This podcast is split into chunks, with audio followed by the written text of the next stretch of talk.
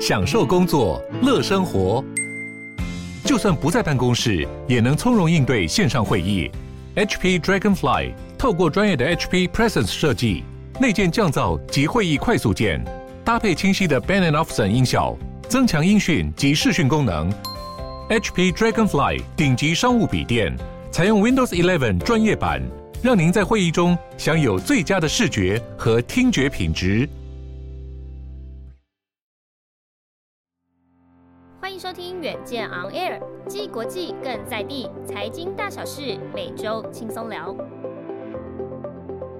欢迎收听远见 On Air，各位听众大家好，我是今天的代班主持人，远见城市学的数位营运主编小慈。公投结束一段时间了，那接着要登场的就是在一月九号举行的台中第二选区立法委员补选，以及同一天呢台北市的中正万华选区的立委罢免案的投票哦。那今天呢，和我们一起在现场聊这个议题的呢，是远见的政治记者绍恩。绍恩你好，各位远见的听众大家好，我是绍恩。好，今年十月的时候，立法委员陈柏惟的罢免案通过，当时还创下了百分之五十一的高投票率哦。其实不管是台中的选民，或者是全台湾的民众，都相当关注这个罢免案。那大家也很好奇，谁会成为下一个补位的立委哦？那另外是在一月九号就要举行的这个台中第二选区的立委补选。也被称作是二零二二年的县市长大选前哨战。同天在台北市也有另外一场投票，就是中正万华选区的这个无党籍立委林昶佐的罢免投票，也在当天举行哦。其实大家都很关注。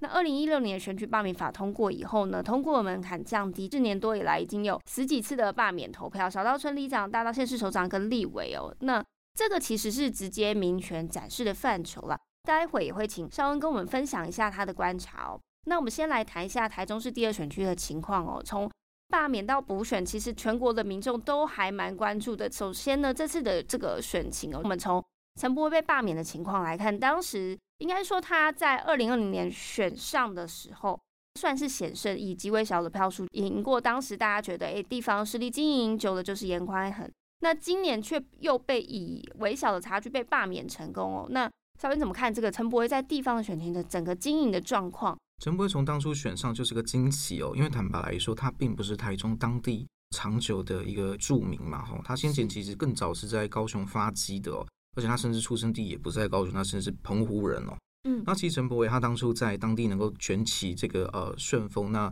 他自己本人后来也有去做这个分析了哈，我那时候听他讲，其实很简单，他就是采一个这个全国造势打这个空战，做一个激烈对立的一个一个比较，所以那时候他就刚好跳上这个台中的第二选区。那刚好那个时候，呃，民进党其实也不太敢派人去来跟这个严宽恒对选哦，因为诚如刚刚小朱所说的，其实大家现在应该都非常明白，严家其实在当地是这个呃政治势力算是经营的非常久哦。其实，在台中当地的这个政治势力就有分所谓的这个黑派或红派，那颜家他其实也就是这个呃台中沿海地区黑派的一个呃算是首要的一个代表哦。所以在这一次的这个呃选情，应该说这个选区的这个过程里面。陈柏惟到底为什么可以这样子逆势崛起哦？那其实最重要的一个特色啦，我觉得也是跟台中当地一个变化有关。因为你先看嘛，其实他如果当地这个经营很久的话，那他所经营的这个系统会是什么？可能像是这个寺庙或这个村里长的一个系统哦，就是所谓比较传统的这种啊，可能类似像乡下的一个票的一个地方哦。如果大家有机会到台中去看，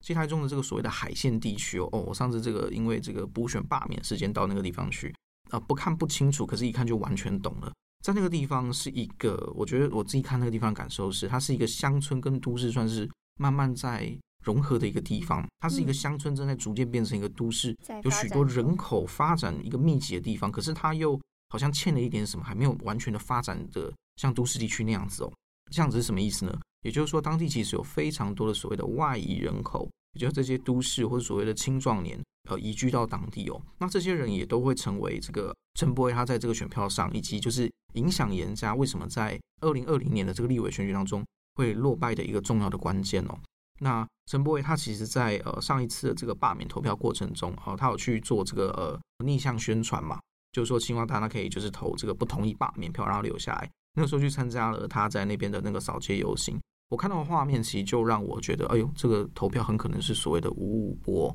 怎么说呢？嗯也就是那时候看见，就是当地的各个就是这个呃居民，他们是打开家户，直接站出来到路边去看这个呃陈柏惟。那时候他正在这个路上算是这个呃游行跟扫街。那其实那个时候让我看到就，就其实当地真的有相对来说，真的是许多的这个年轻人是支持陈柏伟的，因为我看出来站出来这些面孔也都是年轻人。那怎么去看？就是这次陈柏伟他差不多这一年快接近两年的这个选情呢？我自己是觉得，就是说以陈柏惟像这样的一个政治人物，他当初选上是靠这个所谓的打空战，以及所谓的这个针对严家或者针对国民党这样子的一个呃严厉的批评哦。呃，就是胜选的嘛。那其实他同样呃进立法院之后，也遭受这个外界，包括就是选民的一个检视哦。我们不敢说他在立法院的表现跟言行是完全没有争议的，可是也就是因为他像这样子的一个剑走偏锋的一个个人特色了哦，所以让他在这个罢免的这个呃动员当中是相当容易成为一个被攻击的目标。所以应该说。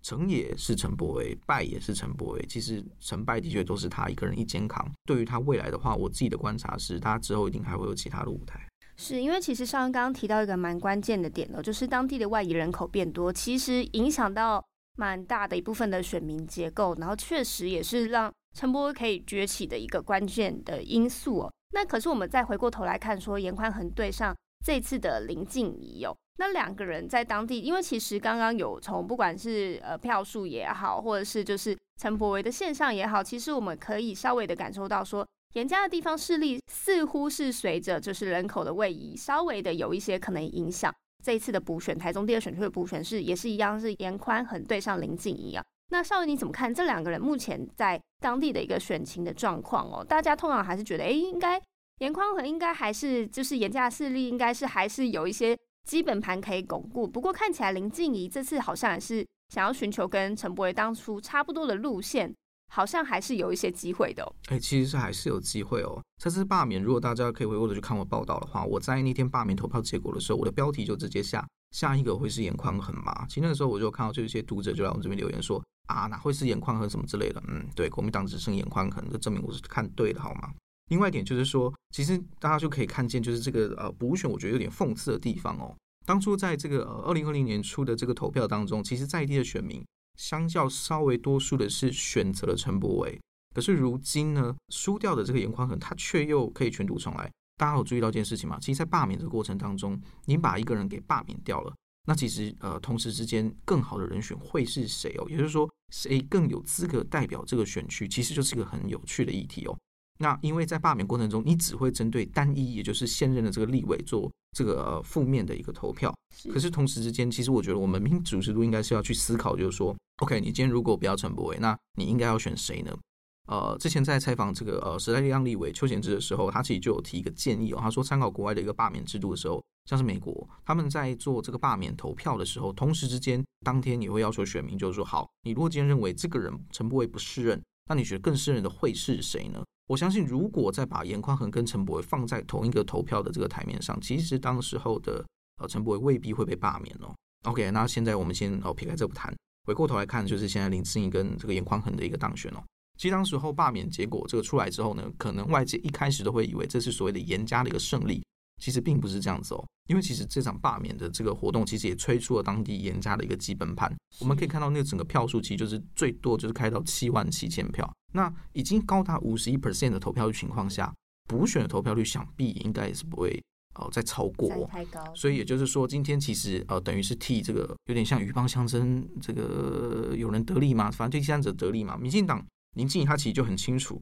他只需要设定一个目标就好。呃，除了打击严宽恒之外，另外一点就是他的票数就只要吹超过七万七千票，基本上就是可以获得这场补选的胜利哦。所以可以说，其实上次补选结果，哦、对，陈柏惟他的确是失去哈立维宝座，可是严宽恒也没有办法开心太多，因为一来说就是当地国民党也找不到其他人，所以只能还是由他出来。第二点就是在上次罢免过程中，已经消耗了蛮多的所谓的政治动能，他就是已经催出了他在当地能够叫出所有人，那就是所谓的七万七千票。那其实呃，对民进党来说，那就非常好去设定一个胜利的方程式哦。我只要超过这个票数，我就是拿下这个选区。而且这次其实两个人在补选的政策的论述上面啊，或者是话题上面，其实导向公投。那包括像其实上一刚有提到说，陈柏惟在罢免的时候面临的是有一点是总统级的身家的检验。其实现在严宽恒也面临到同样的一个状况，就是严家在当地的势力嘛，从父子辈开始的一些事情。全部都被拿出来看了。那绍你怎么看这个部分？啊，其实就是说水能载舟也能覆舟。当初国民党或者是说这个呃，在在这个全国性的这个争论节目或者是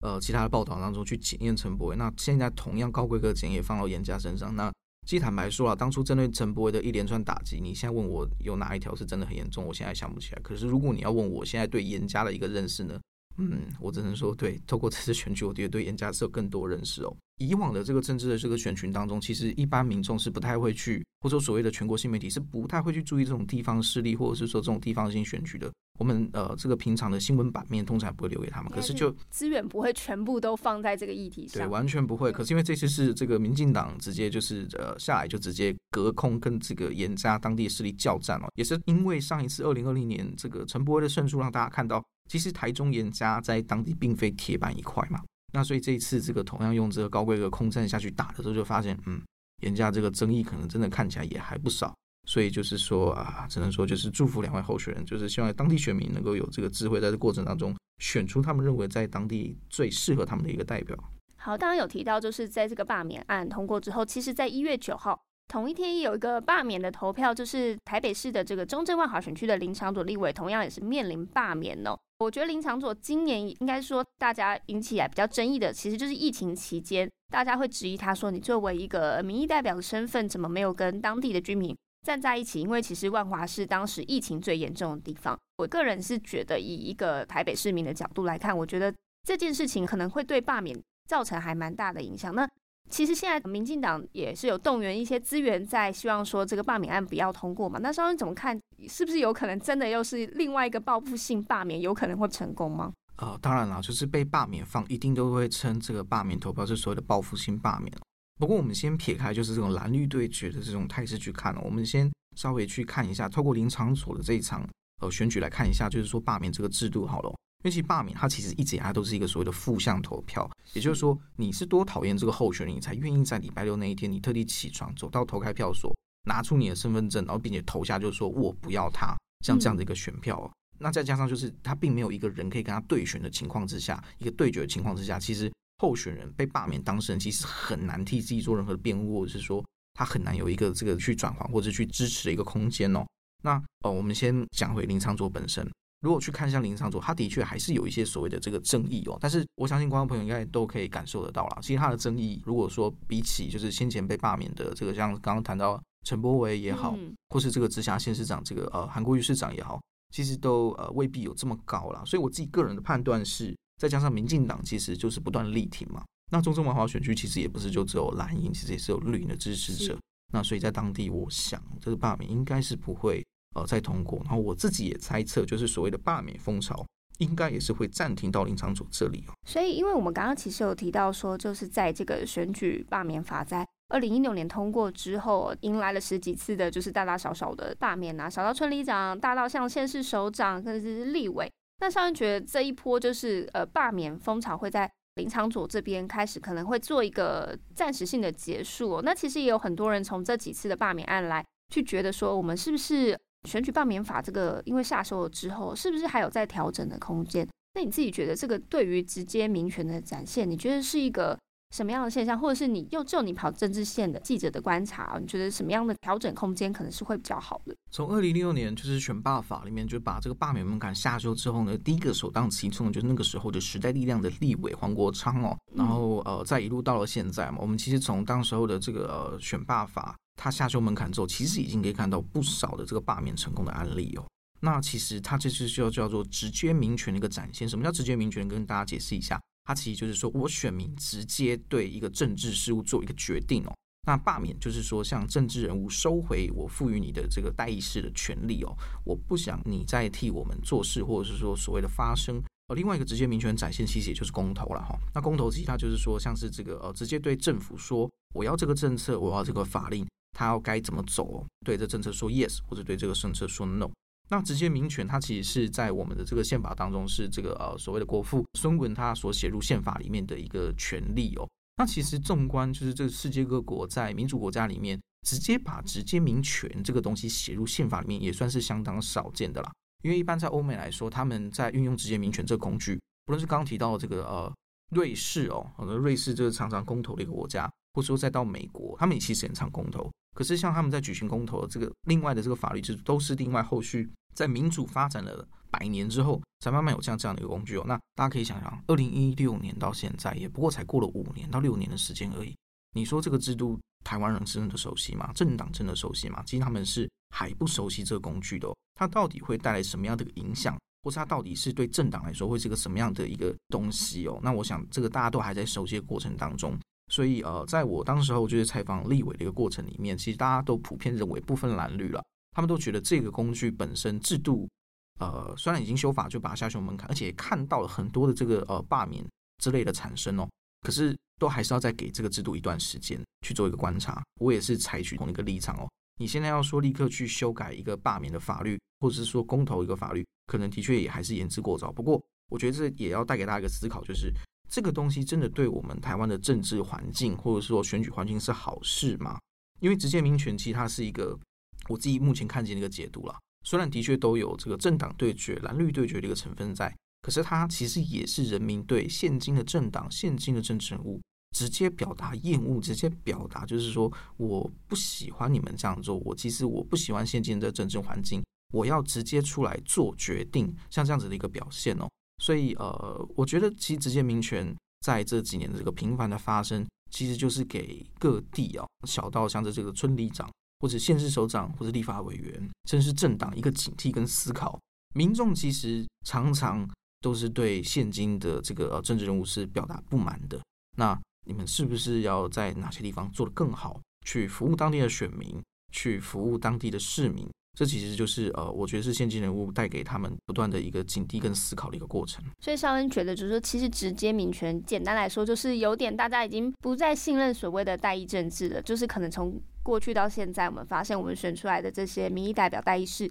他们可能都还是有一些争议，或者是没有办法直接的表达我们对政策的希望，或者是我希望选你出来，就是希望你代表我发声啊。啊，不过现在却因为有很多因素，可能没有办法达成，然后可能是作为一个被政党背书，所以其实民众要把政治人物的手中的权力收回来的这样的一个概念呢，或是大家觉得我对这个政策我就是支持，或是我不认同，或是有我的看法，我要直接的表达，我不想要再透过你了。但是在修法的过程当中，确实我们也还是在学习跟进行中。因为从这几波我们通过的这个罢免成案来看，确实都是用仇恨去带动这个罢免法的成案通过与否，等于是对一个人的厌恶与否去决定他的。有点是我讨厌这个人，那我就不想要让他选上，但无关乎他过去是否是为了民众做过什么样的事，是否做了政策，是否真的有尽好他的职责啦。所以这个也是变得有点。尴尬和吊诡的地方。那不过刚刚有说这一波罢免潮哦可能会到这个林长佐立委这边会暂时的稍微告一个段落。那因为紧接着迎来的就是呃明年的九合一的大选，那可能两年后的这个总统大选这样子，这样的浪潮，你觉得会影响到政党对于这两个选举布局的改变吗？我觉得其实应该是现在可能还言之过早吧。因为目前的这个政治环境变化是非常的快哦，以前的话可能是以一年或甚至两年为一个单位，可以去看出一个呃人是否有可能选上啦，又或者是说这个政党会要要连任而失败。但是其实从这个二零一八年哦，从这个寒流的出现哦，其实那时候就发现，哎，一场选举它要变天，其实只需要半年不到的时间就可以达成这样。嗯，那这个当然就是在这个现今的这个呃网络社群时代的一个发达哦。就是在这个呃，选民每天接受这相关的政治资讯之类的更新都非常的快速，所以其实选情的变化也是真的变成瞬息万变哦。政治人物呃，不是说选上之后就一劳永逸哦，就是我可以直接躺着做四年没有哦。像罢免法出现之后，其实他们也是每天要提心吊胆。他因为罢免法只保证你第一年是不会遭受罢免，可是你有可能在第一年结束任期之后立刻被提出罢免哦。那另外一方面，就是要说到二零二二年的这个县长选举，是否真的会因为这些罢免案或者是这些公投看得出来，就是会造成什么影响吗？我觉得其实未必。可是我们能够看得出来，就是他到底是呃，如今的选民他们的倾向会是如何。比如方说，就是呃，如果说遭罢免的都是这个呃民进党籍的政治人物的话，那其实可以看得出来，就是哎，那他可能在这个当地的这个势力，或者是说这个呃影响力，就未必有这么的巩固哦。那如今看一下，就是今天这个中二选区的一个补选也好，其实也可以观察。如果今天还是民进党胜出的话，那是否就代表这个台中市长选举会有额外增添一些变数呢？啊，这个也未必哦。所以这个就留待到时候这个呃再继续做一个观察，这样子。好，其实我们今天讨论这些直接民权的展现，也是在提醒当权者，就是要更虚心面对这些结果啦。因为我觉得以现在的民意或是网络，刚刚绍文提到，大家都有很多空间去表达自己的论述跟机会，也有很多空间不再像以前一样，可能是只有呃一些我们像我们算是传统媒体，那其实现在有很多人都会去发表他的一些想法，那你有很多。地方可以去让你自己思考这个政策对自己、对国家有什么样的帮助。那所以不管这个选举的结果如何，我个人是觉得现在从政确实不易哦。政治人物真的是没有像以前一样，就是诶选上了真的就没有事情了。那有可能你今天用同样的方式去把对手推倒，明天可能又换你变成这样被民意的浪潮推倒哦。好，那我们今天谢谢绍恩到我们节目现场哦。谢谢听众朋友，谢谢小慈。大家如果想要了解更多的县市议题，欢迎上远见或是城市学的官网，我们将会提供更多的第一手资讯哦。最重要的是，记得每周收听远见 On Air，陪你轻松聊产业国际大小事。我们下次见，大家拜拜。